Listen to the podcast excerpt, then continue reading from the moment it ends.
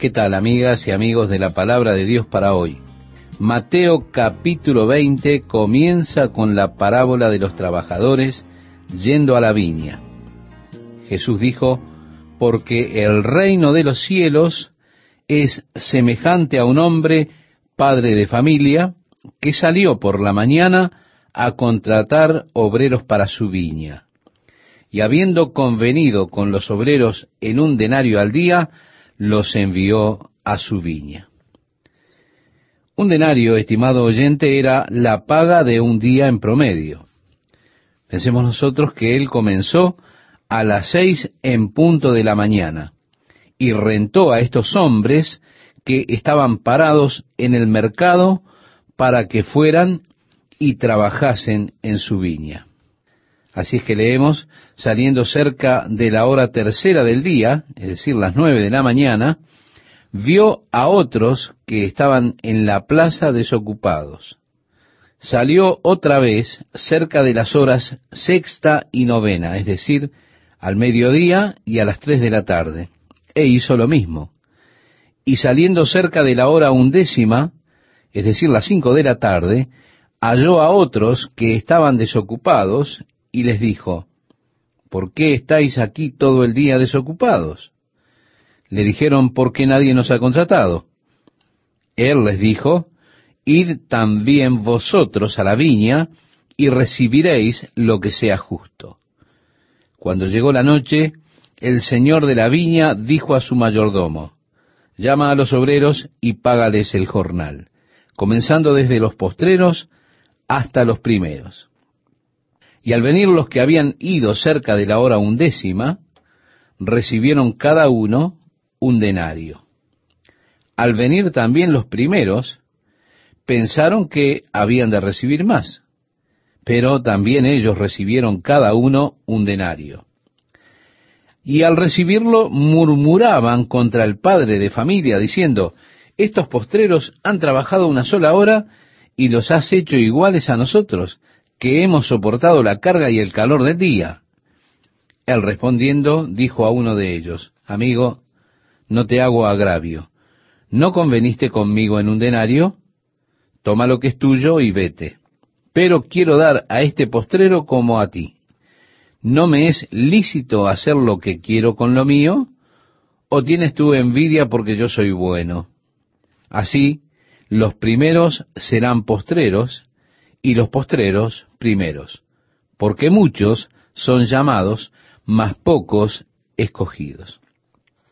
Ahora, si usted va hacia el último versículo del capítulo anterior, encontrará esta misma declaración, pero muchos primeros serán postreros y postreros primeros. Y luego repite esto mismo, así que parece que son las palabras que guían la parábola. Yendo un poco para atrás, Pedro le ha dicho a Jesús, Señor, hemos dejado todo y te seguimos. Y Jesús le dijo, cualquiera que haya dejado casas, o hermanos, o hermanas, o padre, o madre, o mujer, o hijos, o tierras por mi nombre, recibirá cien veces más y heredará la vida eterna. Bien, ¿Qué es lo que Jesús está buscando enseñar por medio de esta parábola de enviar los obreros a la viña? Básicamente, estimado amigo, lo que él está enseñando es que al servir al Señor en su viña, lo que cuenta en verdad es el hecho de que el Señor es quien ha enviado. Note que esta gente no fue por decisión propia, sino que el Señor los envió a la viña y porque fueron enviados de Dios, cada uno de ellos recibió del Señor la misma porción. A veces vemos personas en su lecho de muerte que reciben al Señor Jesucristo como su Salvador y entran en la vida eterna. Y nosotros que hemos servido al Señor toda nuestra vida, también entramos del mismo modo en la vida eterna. Sí, está en Dios dar, y eso a quien sea que a Él le plazca. Y sí, aquellos que en el último momento vienen al reino de Dios, Dios les recompensa para que ellos reciban su recompensa y su lugar en el reino. Desafortunadamente, estimado amigo, han perdido la bendición de conocer a Dios y servirle a Dios durante todas sus vidas. No han tenido el gozo de lo que es servir al Señor. Pero creo yo que en esta parábola Él está enseñando que una persona al final del camino puede volverse a Dios en la hora undécima y recibir una parte del reino, una parte igual en lo que a la vida eterna concierne. Otra cosa que enseña esta parábola, creo yo, es que todos seremos recompensados por nuestra fidelidad en nuestro servicio a Dios. Si soy fiel por una hora, si soy fiel por doce horas, es mi fidelidad al servicio al cual me ha enviado el Señor. Muchas veces pienso que los hombres como Billy Graham reciben la recompensa más grande en el cielo porque veo el tremendo fruto de su ministerio. Pero estoy convencido que hay otros que habrán de recibir tanto o más honor que Billy Graham, y ellas son personas de las cuales usted nunca oyó hablar, nunca les conoció, nunca hicieron portadas ni contratapas de revistas. Pero aún con todo ello, son gente que han sido fiel en el servicio para el cual Dios les ha empleado. Aun siendo este servicio la oración intercesora en privado, la cual nadie excepto Dios conoce. Pienso que cuando lleguemos al cielo vamos a sorprendernos cuando veamos a aquellos que están sentados en la primera fila. Y preguntaremos, ¿de dónde vienen ellos?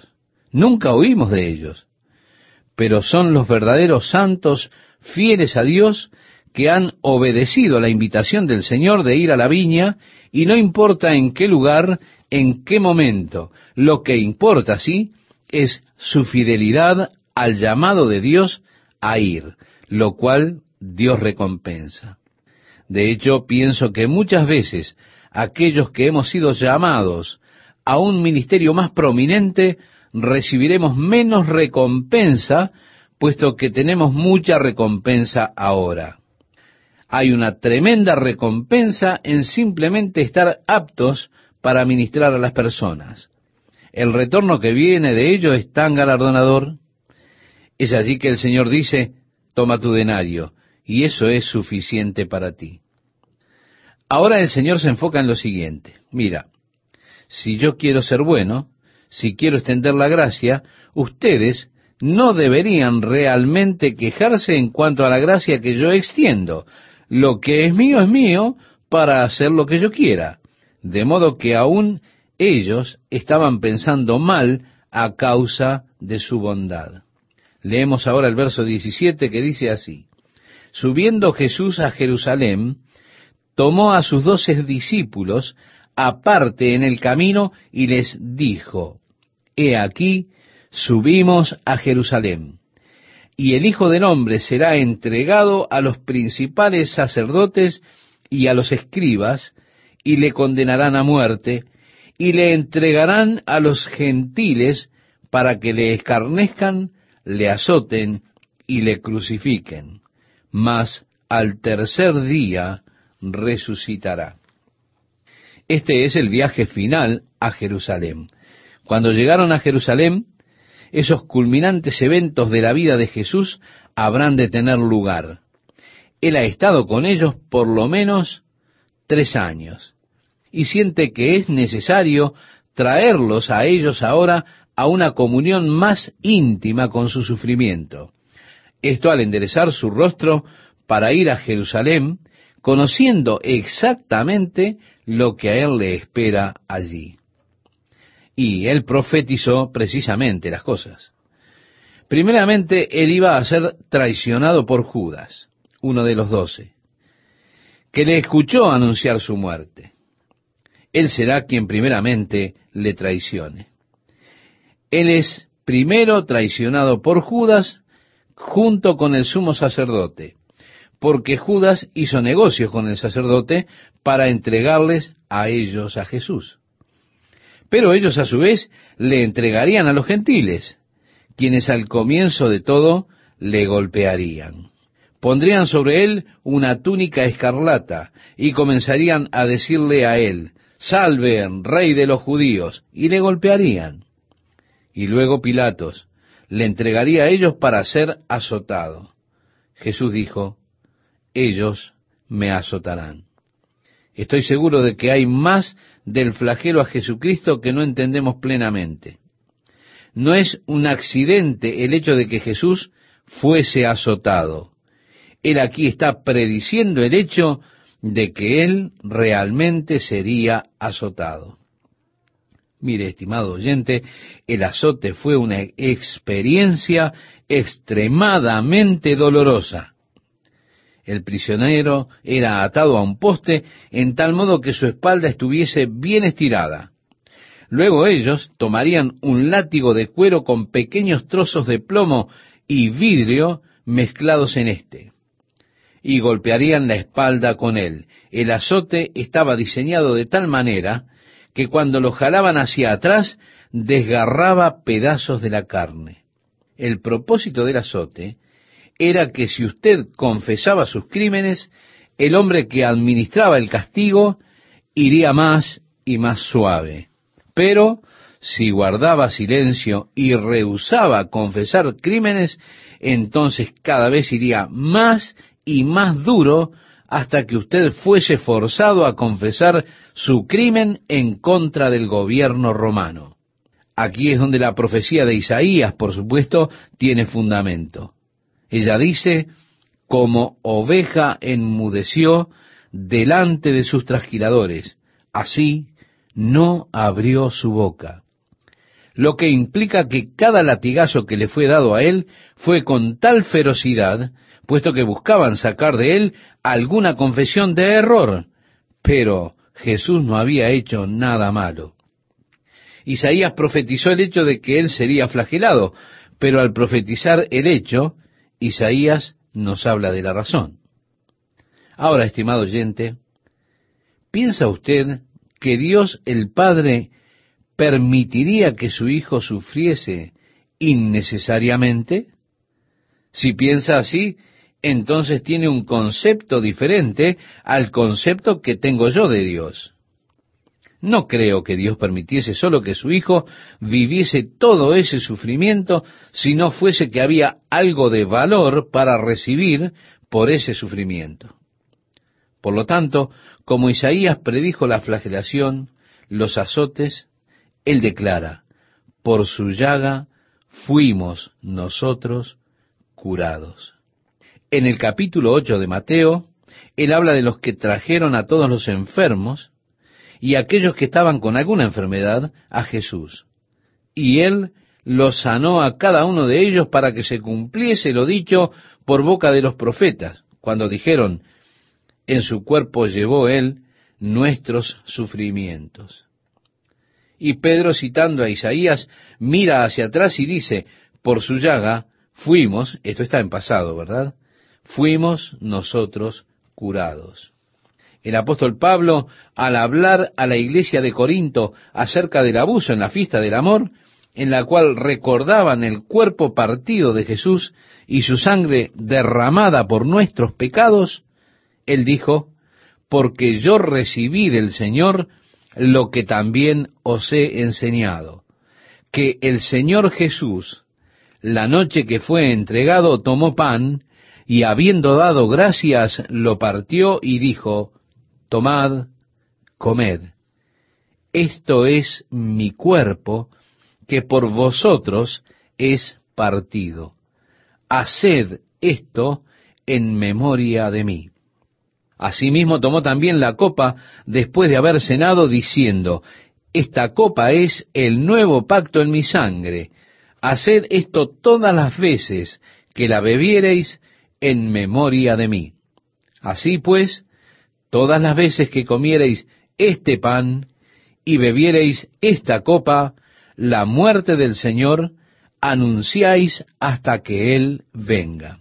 Y luego el apóstol Pablo advierte a los corintios en cuanto a la manera en que ellos debían tomar la cena del Señor, hablándoles en contra de esa actitud casual, despreocupada en la cual muchos de ellos estaban haciendo esto. No dándose cuenta de la verdadera significación espiritual que tenían estas cosas. Entonces él dijo, si una persona come o bebe indignamente, juicio come y bebe para sí. También dice, por esta causa muchos están debilitados, enfermos entre vosotros. ¿Por qué? Porque no disciernen el cuerpo del Señor. Ahora, estimado amigo, ¿qué quiso decir Jesús cuando él partió el pan y dijo, esto es mi cuerpo que por vosotros es partido? Él está hablando sin dudas acerca del azote que él habría de recibir, ya que no podía ser que ninguno de sus huesos fuese quebrantado. Primeramente porque el sacrificio que era ofrecido a Dios no podía tener ningún defecto, ningún hueso quebrado. Segundo, la profecía del Salmo declaraba, ni uno solo de sus huesos será quebrantado. Por tanto, él no podía tener ningún hueso quebrado. Es así que cuando él dijo, este es mi cuerpo que por vosotros es partido, no podía referirse a alguno de sus huesos quebrándose. Pero su cuerpo fue partido por medio de los azotes que él recibió. Ahora, de acuerdo a los historiadores, este flagelo impuesto sobre la persona era algo tan horrible que muchos no lo soportaban para sufrir luego la crucifixión. Habían muchos que morían allí como resultado del flagelo de los azotes mismos. Muchos de ellos sangraban hasta morir. Jesús, sin dudas, estaba muy débil por esto, puesto que necesitaron a alguien que llevase su cruz. Quiero que sepa, estimado oyente, que ese flagelo fue por usted, para que por sus llagas usted fuese sanado. Ahora Pablo dijo que si entendemos esto, cuando se participa del pan partido, usted puede recibir de Dios una obra de su espíritu en su cuerpo. Hay muchos que no entienden esto y están debilitados y enfermos, puesto que no disciernen el cuerpo del Señor, no captan toda la provisión que el Señor ha hecho por ellos. Dice la palabra de Dios, por su llaga somos curados. Espiritualmente sí, pero no piense que esto puede estar limitado a lo espiritual solamente. En el contexto completo, especialmente en Mateo 8, lo extiende a la sanidad física tanto como la espiritual. Y yo particularmente creo que en la celebración de la comunión siempre debiera haber cultos de sanidad, en los cuales las personas, al tomar el pan partido y recordar los sufrimientos de Jesucristo, por la fe reciban el resultado de ese sufrimiento, el propósito por el cual Dios le permitió a Jesús sufrir y recibir así sanidad y poder. Así que tenemos que Jesús finalmente predijo su crucifixión y la resurrección. Él está diciéndole a los discípulos qué es lo que iba a suceder. Ahora están yendo a Jerusalén y él dice, voy a ser traicionado, seré llevado a los principales sacerdotes. Ellos a su vez me entregarán a los gentiles, los romanos, los que me golpearán, me flagelarán y crucificarán, pero habré de resucitar al tercer día. Ahora, nuevamente, siempre que Jesús habló a sus discípulos sobre su muerte, este pensamiento fue tan choqueante para ellos, sus mentes simplemente se turbaron y no escucharon que Él dijo, he de resucitar al tercer día. Así fue que realmente no recordaron lo que Él dijo acerca de que habría de resucitar. Luego ellos recordaron, oh sí, Él dijo que Él habría de resucitar al tercer día. Leemos en el verso 20 de Mateo 20, entonces se le acercó la madre de los hijos de Zebedeo. Ahora bien, Juan y Jacobo eran los hijos de Zebedeo y ella vino a él. Entonces se le acercó la madre de los hijos de Zebedeo con sus hijos, postrándose ante él y pidiéndole algo. Él le dijo, ¿qué quieres? Ella le dijo, ordena que en tu reino se sienten estos dos hijos míos, el uno a tu derecha y el otro a tu izquierda. Oh, usted tiene que amar a las madres, ¿no es así? Entonces Jesús respondiendo dijo, no sabéis lo que pedís. ¿Podéis beber del vaso que yo he de beber y ser bautizados con el bautismo con que yo soy bautizado? Y ellos le dijeron, ¿podemos? Ahora yo quiero que note lo siguiente. La madre es la única que está haciendo la petición, pero los muchachos están justo allí detrás de ella. Jesús, por supuesto, estaba hablando de su crucifixión y su muerte, siendo él rechazado y despreciado, tomando así esa copa. Él dijo, a la verdad de mi vaso beberéis, y con el bautismo con que yo soy bautizado, seréis bautizados. Pero el sentaros a mi derecha y a mi izquierda no es mío darlo, sino a aquellos para quienes está preparado por mi Padre. ¿Qué tal? ¿Cómo están amables oyentes de la palabra de Dios para hoy? Espero que bien y ahora les invito a leer el pasaje mencionado. Dice así, entonces se le acercó la madre de los hijos de Zebedeo con sus hijos, postrándose ante él y pidiéndole algo. Él le dijo, ¿qué quieres? Ella le dijo, ordena que en tu reino se sienten estos dos hijos míos, el uno a tu derecha y el otro a tu izquierda. Entonces Jesús respondiendo dijo, no sabéis lo que pedís. ¿Podéis beber del vaso que yo he de beber y ser bautizados con el bautismo que yo soy bautizado? Y ellos le dijeron, podemos. Notemos, estimado oyente, que Jesús estaba hablando de su crucifixión y su muerte, siendo despreciado, siendo rechazado, tomando él esa copa. Él les dijo, a la verdad de mi vaso beberéis. En el libro de los Hechos leemos que el rey Herodes extendió su mano contra la iglesia y decapitó a Santiago. Ahora Jesús dice, a la verdad de mi vaso beberéis y con el bautismo con que yo soy bautizado seréis bautizados. Pero el sentaros a mi derecha y a mi izquierda no es mío darlo, sino a aquellos para quienes está preparado por mi Padre.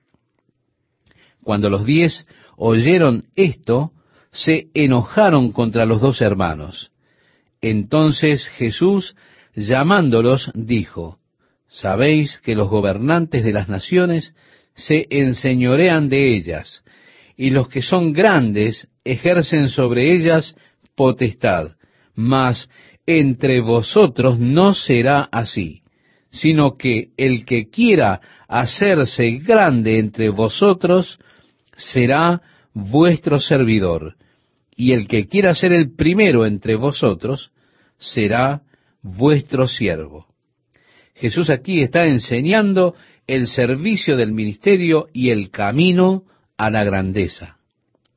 Es trágico que nosotros estemos tan alejados de los conceptos que Jesús enseñó. También es trágico que tengamos un ministerio profesional que muchas veces busca personas para satisfacer ese ministerio en vez de comprender que somos siervos. Después de todo, el que quiera hacerse grande entre vosotros será vuestro servidor, y el que quiera ser el primero entre vosotros será vuestro siervo. Y esto es justamente lo que la palabra ministro significa. Significa siervo. Mire, estimado oyente, no significa que es alguien para ser admirado, alguien a quien reverenciar y servir, y esa clase de cosas, usted me entiende. Tomar la posición de ministro es tomar la posición de siervo del rebaño de Dios. Y yo le pido a Dios que nosotros nunca perdamos ese concepto del ministerio, es decir, el concepto de que somos siervos. Es tan importante que lo mantengamos porque Jesús dijo, el Hijo del Hombre no vino para ser servido, sino para servir y dar su vida en rescate por muchos. Él no vino para que las personas le sirvan y le ministren. Él vino a ministrar las necesidades de las personas. Ahora leemos el verso 29 y nos dice, al salir ellos de Jericó. Ellos están de camino a Jerusalén. Habían pasado por el valle del Jordán y estaban saliendo ya de Jericó. Y es ahora cuando partían de Jericó que leemos, le seguía una gran multitud. Y dos ciegos que estaban sentados junto al camino, cuando oyeron que Jesús pasaba, clamaron diciendo, Señor, Hijo de David, ten misericordia de nosotros.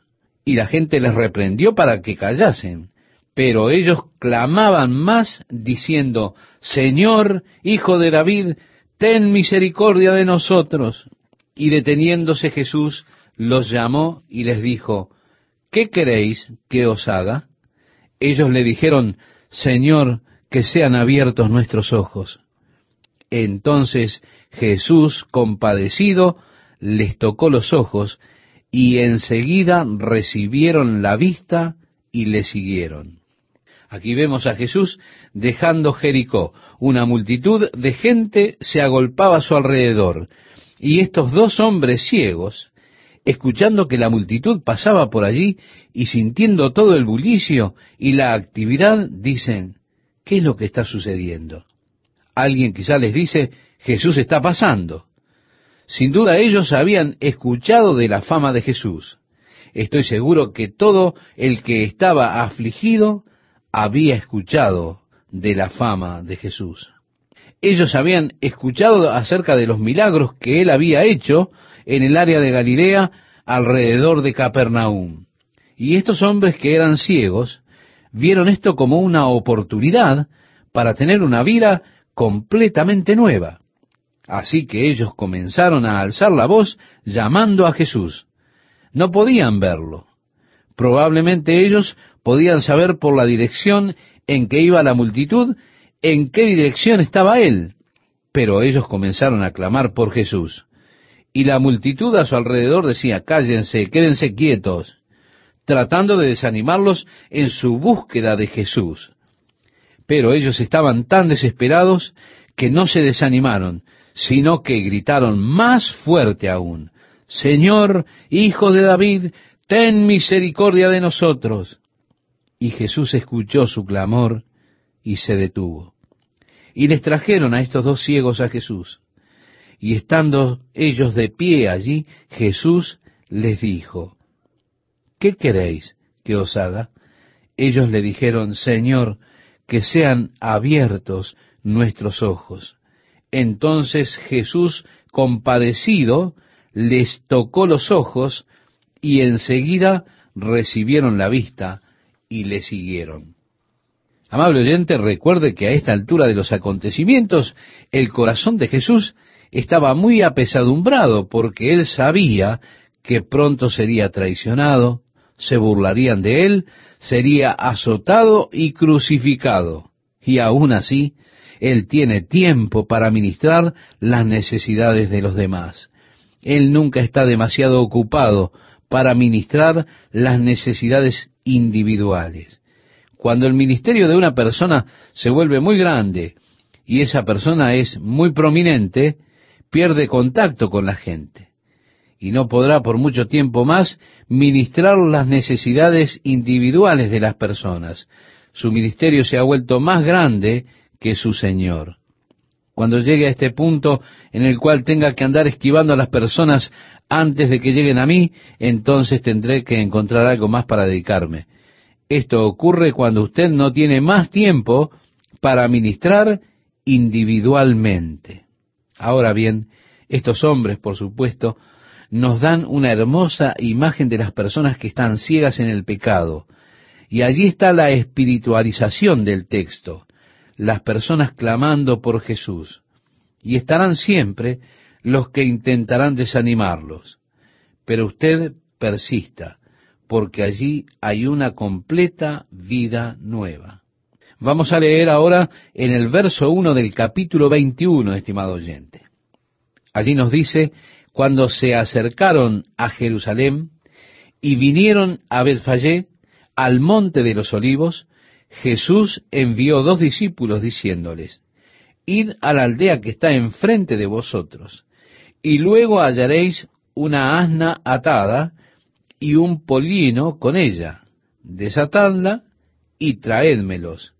Y si alguien os dijere algo, decid, el Señor los necesita, y luego los enviará. Todo esto aconteció para que se cumpliese lo dicho por el profeta, cuando dijo, Decid a la hija de Sión, He aquí tu rey viene a ti, manso, y sentado sobre una asna, sobre un pollino, hijo de animal de carga. Y los discípulos fueron e hicieron como Jesús les mandó, y trajeron el asna y el pollino, y pusieron sobre ellos sus mantos, y él se sentó encima. Y la multitud, que era muy numerosa, tendía sus mantos en el camino, y otros cortaban ramas de los árboles y las tendían en el camino. Y la gente que iba delante y la que iba detrás aclamaba diciendo, Osana al Hijo de David, bendito el que viene en el nombre del Señor, Osana en las alturas. Cuando entró él en Jerusalén, toda la ciudad se conmovió diciendo, ¿quién es este? Y la gente decía, este es Jesús el profeta de Nazaret de Galilea.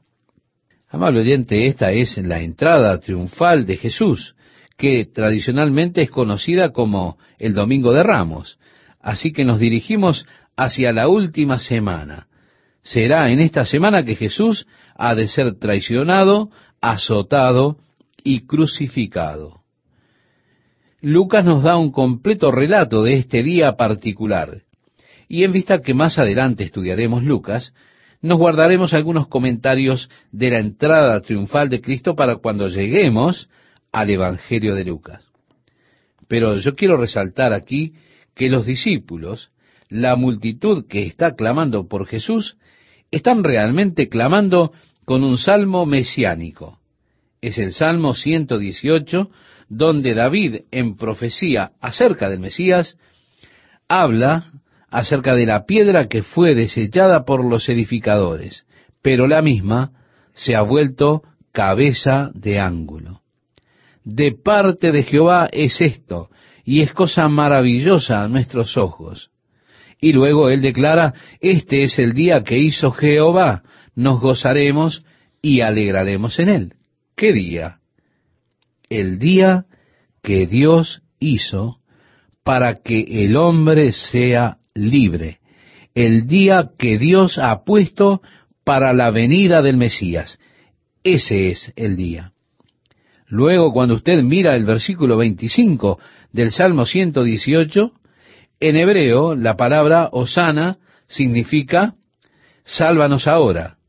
Entonces leemos, oh Jehová, sálvanos ahora, te ruego. Te ruego, oh Jehová, que nos hagas prosperar ahora.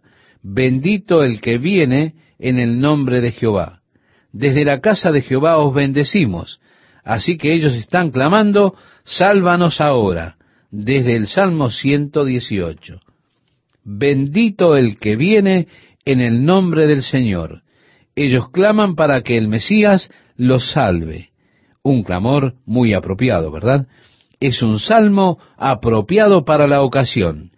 Este es el día que Dios ha ordenado para traer el reino de Dios al hombre. Ahora leemos en el capítulo 21 versículos 12 y 13.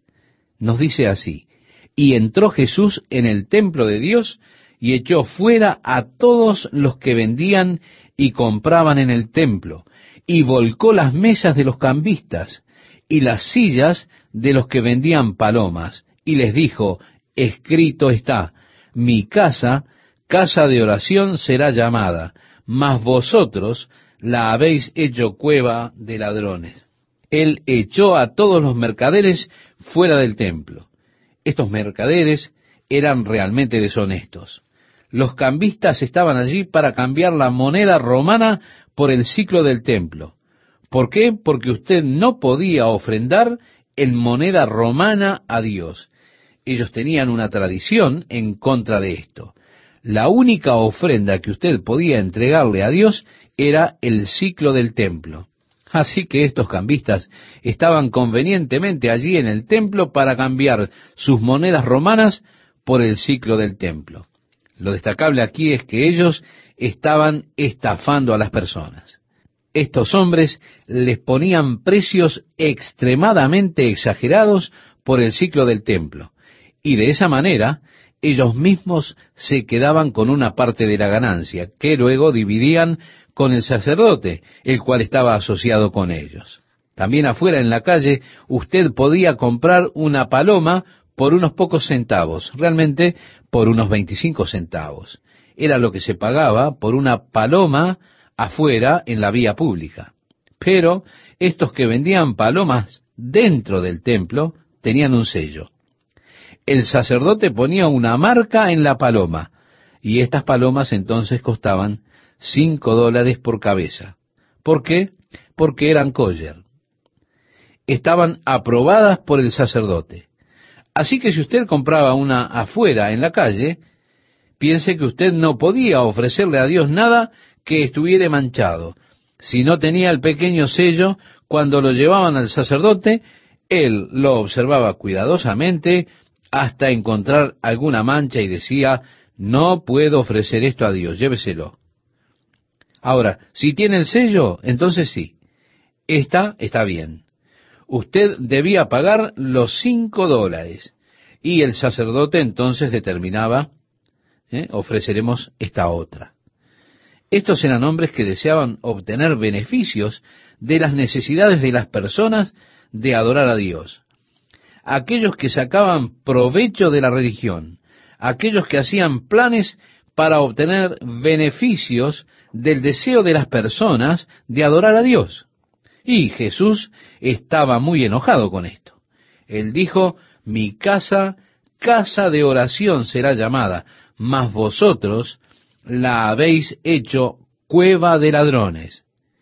Y luego, una vez que quedó limpio el templo de los mercaderes, vemos el templo como era la intención de Dios que fuera. Entonces leemos el verso 14. Y vinieron a él en el templo ciegos y cojos, y los sanó. Donde las personas comienzan a experimentar realmente el trabajo de Dios en sus vidas. Eso fue lo que se pretendía para el templo, para que las personas vengan y reciban la obra de Dios en sus vidas, no para fastidiar con vendedores ambulantes, ofreciendo ellos sus mercancías y haciendo de ello un gran mercado, sino un lugar donde las personas llegaran para recibir el toque de Dios en sus vidas. Y fue cumplido cuando el ciego y el cojo vinieron a él y él los sanó. Leamos ahora el verso 15, estimado oyente. Dice así, pero los principales sacerdotes y los escribas, viendo las maravillas que hacía, y a los muchachos aclamando en el templo y diciendo, Osana al hijo de David, se indignaron y le dijeron, ¿oyes lo que estos dicen? Y Jesús les dijo, sí. ¿Nunca leísteis de la boca de los niños y de los que maman, perfeccionaste la alabanza? Y dejándolos, salió fuera de la ciudad a Betania y posó allí. Jesús no pasó su última semana de vida en Jerusalén, sino que estuvo en Betania y fue a Jerusalén ese día. Pero aquí, para mí es tan hermoso, vemos a los niños que siempre fueron atraídos a Jesús clamando, Y como los escribas y fariseos estaban enojados con esto, Jesús le menciona el salmo de la boca de los niños y de los que maman, perfeccionaste la alabanza. Seguimos la lectura y nos dice, por la mañana, volviendo a la ciudad, tuvo hambre. Y viendo una higuera cerca del camino, vino a ella, y no halló nada en ella, sino hojas solamente. Y le dijo, nunca jamás nazca de ti fruto. Y luego se secó la higuera. Viendo esto los discípulos decían maravillados, ¿cómo es que se secó enseguida la higuera? Respondiendo Jesús les dijo, de cierto os digo, que si tuviereis fe y no dudareis, no sólo haréis esto de la higuera, sino que si a este monte dijereis, quítate y échate en el mar, será hecho. Y todo lo que pidiereis en oración, creyendo, lo recibiréis. Una gran promesa para la oración, ¿verdad, oyente? Usted debe notar que fue hecha para los discípulos. Ahora, ¿qué constituye el discipulado? Niéguese cada uno a sí mismo, tome su cruz y sígame, dijo Jesús. La oración nunca debe ser usada para nuestro propio deseo, para beneficiarnos a nosotros mismos. Santiago decía, pedís y no recibís, porque pedís mal, para gastar en vuestros deleites el propósito de la oración no es que se haga mi voluntad. El propósito de la oración es que la voluntad de Dios sea hecha. Y esa persona que es un discípulo, la persona que se ha negado a sí mismo para tomar su cruz y seguir a Jesucristo, está más interesado en la voluntad de Dios que en su propia voluntad. Y es esa persona que tiene poder en la oración. Y esta promesa es para esa persona. No es una promesa general para cualquiera, estimado oyente. Cualquier cosa que usted desee, usted desea un Cadillac, tal vez usted quiere un Mercedes, todas las cosas, lo que sea, no. No es una promesa solo para cumplir cualquier antojo o deseo carnal que usted tenga. Esta promesa fue hecha para aquellos que se han negado a sí mismos, para quienes no viven para ellos mismos, para quienes han tomado su cruz para seguir a Jesús. ¿Qué tal amigas y amigos de la palabra de Dios para hoy? ¿Cómo están? ¿Están preparados para el estudio de este día? Bien, entonces comenzaremos ya con la lectura del texto citado con anterioridad. Leemos, por la mañana, volviendo a la ciudad, tuvo hambre y viendo una higuera cerca del camino, vino a ella, y no halló nada en ella, sino hojas solamente. Y le dijo, Nunca jamás nazca de ti fruto. Y luego se secó la higuera.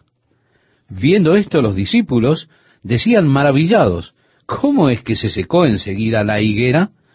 Respondiendo Jesús les dijo, De cierto os digo, que si tuviereis fe y no dudareis, no sólo haréis esto de la higuera, sino que si a este monte dijereis, quítate y échate en el mar, será hecho.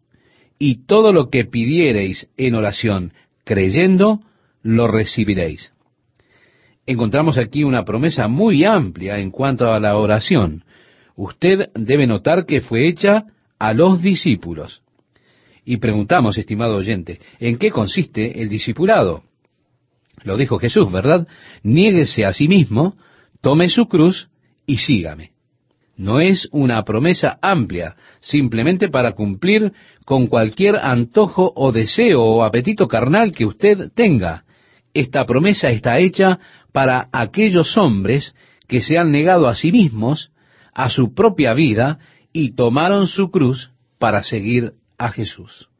Ahora tenemos este acontecimiento de la higuera. Mire, es la primera vez que Jesús usó su poder para efectuar un juicio. Hasta ahora, Él ha usado su poder para bendecir, para ayudar, para sanar. Pero esta es la primera vez que su poder es usado para ajusticiar. Es interesante que cuando Jesús estaba citando la profecía de Isaías concerniente a sí mismo, cuando él estaba en la sinagoga de Nazaret, él leyó, el Espíritu del Señor está sobre mí, porque me ha ungido para predicar el Evangelio a los pobres, para sanar a los quebrantados, para libertar a los cautivos y para proclamar el año agradable del Señor. Y luego cerró el libro. Él se detuvo, cerró allí y no siguió. Es interesante que el resto de la profecía tiene esta frase, y el día de venganza de nuestro Dios. Pero eso aún no ha ocurrido, eso está por venir. No obstante, esta es la primera vez que Jesús usó juntos su poder milagroso y el juicio. Y esto parece que sorprendió a los discípulos. No los sorprendió el hecho que él haya maldecido la higuera, sino cuán rápido se cumplió la maldición, pues se marchitó de inmediato. Ahora bien, si había hojas en el árbol, y usted dice, bueno, era abril, el tiempo de la Pascua, y es demasiado pronto para los higos no es justo que él maldijese a la higuera por no tener higos en abril. Mire, allí en Israel ciertas higueras tienen lo que ellos llaman las primeras frutas maduras. Cuando nosotros vamos a Israel, por lo general solemos ir en febrero. Usted verá allí grandes higos. Por lo general no hay hojas. Estos higos salen primero.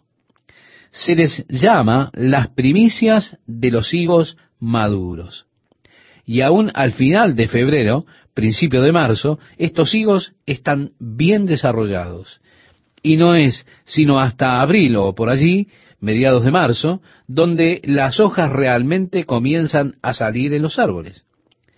Pero si usted nota una higuera, el fruto siempre sale primero que las hojas. Así que si había hojas, entonces debía haber los primeros higos maduros.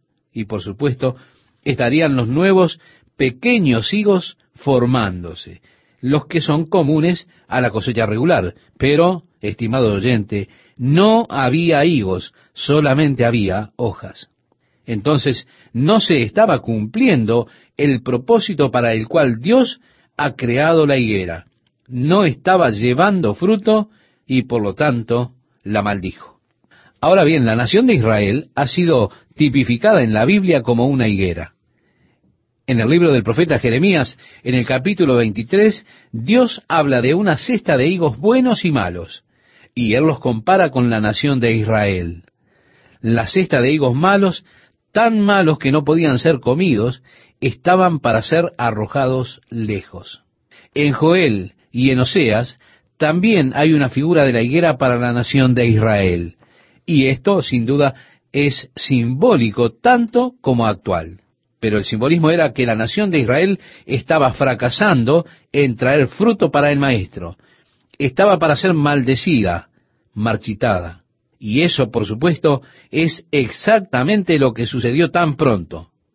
Luego de la muerte de Jesús, a causa del rechazo que ellos hicieron de él, rápidamente la nación se marchitó y murió. Leemos el verso 23 y nos dice, cuando vino al templo, los principales sacerdotes y los ancianos del pueblo se acercaron a él mientras enseñaba y le dijeron, ¿con qué autoridad haces esas cosas?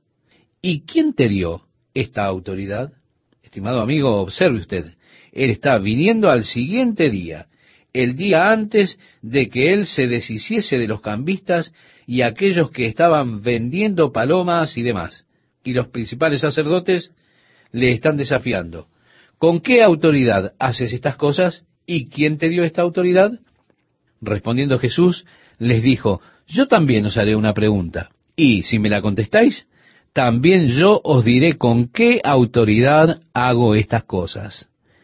El bautismo de Juan, ¿de dónde era? ¿Del cielo o de los hombres?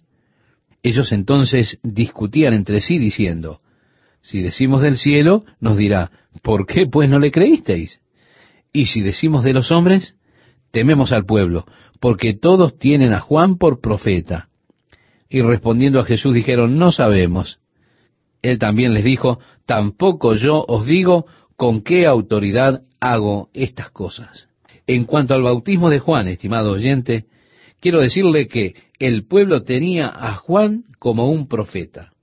Pero Juan no era la luz, sino que él había sido enviado para dar testimonio de la luz. Jesús era la luz verdadera, que alumbra a todo hombre que habita en el mundo. Y Juan dijo, Este es él, y señaló a Cristo. Ahora, si ellos aceptaban la autoridad de Juan, entonces ellos también tendrían que aceptar la autoridad de Jesús. Si aceptaban que la autoridad de Juan provenía de los cielos, Juan daba testimonio de Jesús y dijo, He aquí el Cordero de Dios que quita el pecado del mundo. Este es aquel de quien yo dije, después de mí viene un varón, el cual es antes de mí, porque era primero que yo, los cordones de sus sandalias no soy digno de desatar. Juan testificó de Cristo. Si aceptaban que su autoridad provenía del cielo, entonces encontrarían de dónde Jesús tenía su autoridad. Juan dio testimonio de Jesús. Recuerde esto, estimado oyente. Así que preguntándole a ellos, por supuesto, estaban en una posición imposible, puesto que habían rechazado a Juan. Y la opinión popular era que Juan en verdad era profeta. Así que quedaron sin respuesta. Esto acerca de esta pregunta de la autoridad de Juan. Y así es en la siguiente parte aquí. Él ahora habrá de dar dos parábolas y él está hablándoles en parábolas para darles la respuesta. Él está creando una situación. Pues dice, ahora, ¿qué es lo correcto? Él está dejando que ellos contesten y no ocurrió sino hasta que ellos hubieron contestado las dos que de pronto se dieron cuenta y dijeron, hey, nos tiene atrapados. Él nos estaba conduciendo a esto. Jesús dijo, pero, ¿qué os parece? Un hombre tenía dos hijos, y acercándose al primero le dijo, Hijo, ve hoy a trabajar en mi viña. Respondiendo él dijo, No quiero, pero después, arrepentido, fue. Y acercándose al otro le dijo de la misma manera, y respondiendo él dijo, Sí, Señor, voy. Y no fue. ¿Cuál de los dos hizo la voluntad de su Padre? Dijeron ellos, el primero. Jesús les dijo, De cierto os digo, que los publicanos y las rameras van delante de vosotros al reino de Dios, porque vino a vosotros Juan en camino de justicia y no le creísteis, pero los publicanos y las rameras le creyeron. Y vosotros, viendo esto, no os arrepentisteis después para creerle. Ahora bien, la parábola está dirigida en contra de ellos. Los publicanos y las rameras eran los hijos que dijeron no al reino de Dios. Ellos eran quienes vivían en pecado y le dieron sus espaldas a Dios, pero fueron los que luego se arrepintieron y vinieron y le sirvieron, mientras que los fariseos son los que le rendían servicio a Dios de la boca para afuera, pero realmente no servían a Dios, solo era un servicio de labios afuera. Así que, ¿cuál de ellos hace la voluntad de Dios? El que se arrepiente y va, o el que simplemente dice que irá pero no lo hace, para Dios realmente no cuenta el servicio de labios afuera.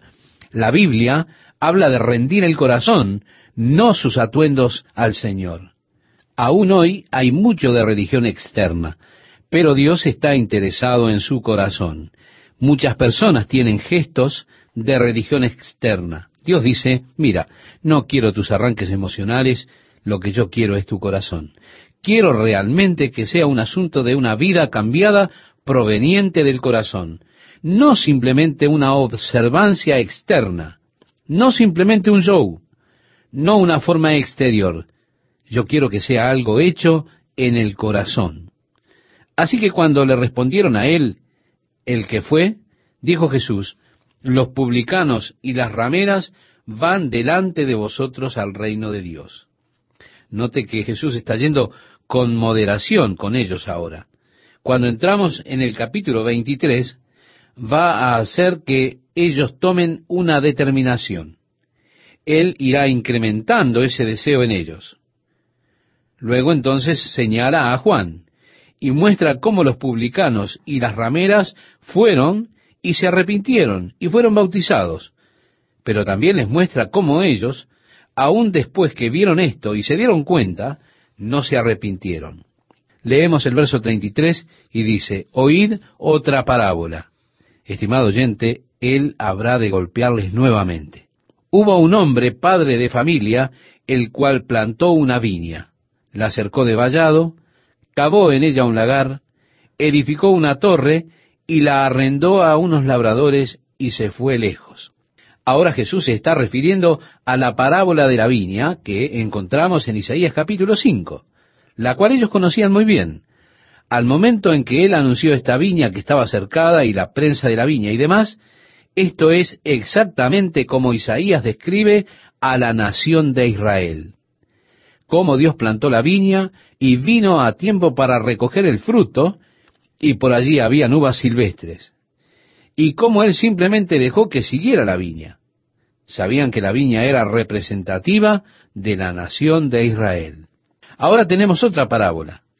El guardián, el cual plantó la viña, la cercó, cavó la prensa en esta, construyó una torre y la dejó a los agricultores, yéndose él a un país lejano. Y leemos, y cuando se acercó el tiempo de los frutos, envió sus siervos a los labradores para que recibiesen sus frutos.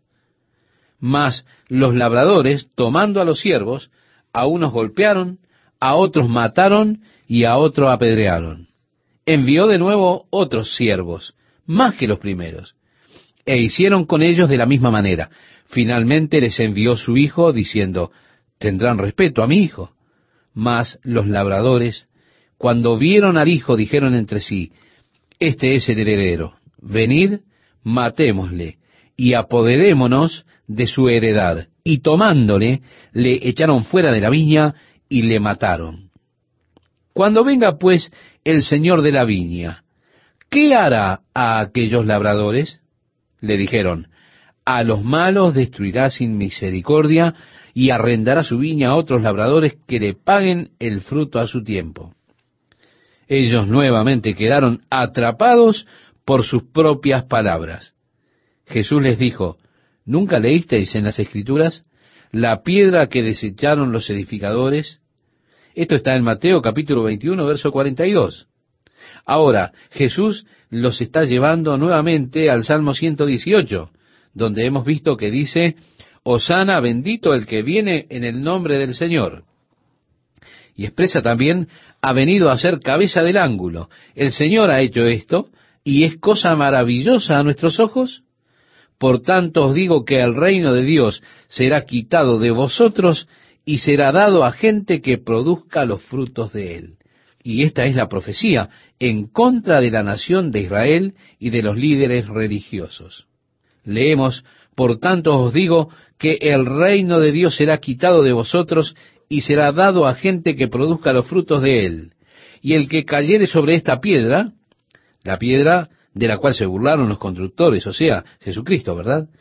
Cualquiera que cayere sobre esta piedra será quebrantado, y sobre quien ella cayere le desmenuzará. Y oyendo sus parábolas los principales sacerdotes y los fariseos entendieron que hablaba de ellos. Pero al buscar cómo echarle mano, temían al pueblo porque éste le tenía por profeta. Note, estimado oyente, que Jesús les está prediciendo a ellos que el reino sería quitado de ellos y nos asombramos de cuán rápido fue esto. El Evangelio fue predicado primero a los judíos, pero a causa de su rechazo, el Evangelio vino a los gentiles, es decir, a los paganos. Por supuesto, la principal cosa que Dios está buscando es fruto. Jesús dijo en San Juan capítulo 15, yo soy la vid verdadera, mi padre es el labrador. Todo pámpano que lleva fruto, le limpiará para que lleve más fruto. Ya vosotros estáis limpios por la palabra que os he hablado. Si permanecéis en mí, y mis palabras permanecen en vosotros, pedid todo lo que queréis, y os será hecho. En esto es glorificado mi Padre Así que el deseo del Señor es que llevemos fruto para Él. La vid natural, es decir, Israel, no lo hizo. Así que aquellos labradores fueron sacados de la viña, y Él da la viña a otros. Él da el reino a otros, a otros que traerán fruto para Él. Luego tenemos esto, y hay tanto para decir concerniente a la piedra de la cual se burlaron los edificadores, si usted cae sobre ella, usted se quebrará, pero si él cae sobre usted, lo pulverizará. Leemos el verso 1 del capítulo 22, estimado oyente, ¿me acompaña? Dice así, respondiendo Jesús, les volvió a hablar en parábolas diciendo, el reino de los cielos es semejante a un rey que hizo fiesta de bodas a su hijo, y envió a sus siervos a llamar a los convidados a las bodas, mas éstos no quisieron venir. Había ante todo aquellos convidados a asistir a la boda, su hijo se está casando y los siervos fueron enviados a aquellos a los cuales se les rogó, pero ellos no vinieron. Leemos que volvió a enviar otros siervos diciendo, decida a los convidados, he aquí he preparado mi comida, mis toros y animales engordados han sido muertos, y todo está dispuesto, venid a las bodas. Mas ellos, sin hacer caso, se fueron, uno a su labranza, y otros sus negocios, y otros, tomando a los siervos, los afrentaron y los mataron. Al oírlo el rey se enojó, y enviando sus ejércitos, destruyó a aquellos homicidas y quemó su ciudad. Entonces dijo a sus siervos, las bodas a la verdad están preparadas, mas los que fueron convidados no eran dignos. Id pues a las salidas de los caminos y llamad a las bodas a cuantos halléis. Y saliendo los siervos por los caminos, juntaron a todos los que hallaron, juntamente malos y buenos. Y las bodas fueron llenas de convidados. Y entró el rey para ver a los convidados, y vio allí a un hombre que no estaba vestido de boda, y le dijo, amigo, ¿cómo entraste aquí sin estar vestido de boda? Mas él enmudeció. Entonces el rey dijo a los que servían, atadle de pies y manos y echadle en las tinieblas de afuera. Allí será el lloro y el crujir de dientes, porque muchos son llamados y pocos escogidos. Aquí hay una parábola bien descriptiva, la cual es profética en su naturaleza por la fiesta de bodas del Hijo. Primeramente, los siervos fueron enviados a los convidados, los invitados, pero ellos rehusaron venir. Así encontramos que el Evangelio fue primeramente traído por Cristo Jesús a los judíos, pero ellos lo rechazaron. Ahora, la fiesta de bodas está pronta. Todo está listo. El sacrificio ha sido hecho. Ahora los siervos saldrán y les rogarán, venid. Pero ellos se comenzaron a ir a sus granjas y a sus negocios. Y esto es la predicación de los apóstoles a los judíos, después de la muerte de Jesús. Pero aún allí ellos rehusaron venir. Entonces el Señor mandó que fueran a los gentiles. Primero el rey estaba furioso de aquellos convidados y envió a su ejército y los destruyó y quemó la ciudad. Esto, estimado oyente, es lo que pasó luego cuando Tito Trajano vino y quemó la ciudad de Jerusalén y destruyó al pueblo porque rehusaron venir. Por lo tanto, fue el juicio de Dios a través de Tito. Jesús estaba prediciendo este evento en particular, el incendio de la ciudad de Jerusalén. Cuando estuve allí, fui llevado a algunas excavaciones arqueológicas donde un hombre ha escarbado debajo de su casa y pasando a través de varios siglos de artefactos arqueológicos. A mitad de camino había una capa de cenizas de un espesor de unos 15 centímetros, las cuales son cenizas de la quema de Jerusalén en el año 70 de nuestra era a cargo de Tito Trajano. Es muy destacable ver esta capa de cenizas para darse cuenta de lo que representa. Ahora Jesús predijo la quema de la ciudad y la dispersión de ellos por los caminos. El Evangelio va entonces hacia los gentiles, rogándoles a todos, a quien quiera venir, y así el Evangelio llegó a nosotros. Ahora, a pesar de que somos convidados a la fiesta, es necesario que seamos vestidos en ropa de justicia, la cual es Cristo a través de la fe. Hay quienes están tratando de venir, pero sin las ropas apropiadas. Hay quienes no se han puesto la justicia a través de la fe en Cristo, sino que están tratando de venir a través de su propia justicia, por sus propios esfuerzos, por sus propias buenas obras. Estimado amigo, ellos nunca lograrán hacerlo. Cuando el rey haga el examen de los invitados, si usted no está vestido con el ropaje de justicia que se obtiene a través de la fe en Cristo, usted será echado fuera. Esto es sólo una advertencia lisa y llana del Señor.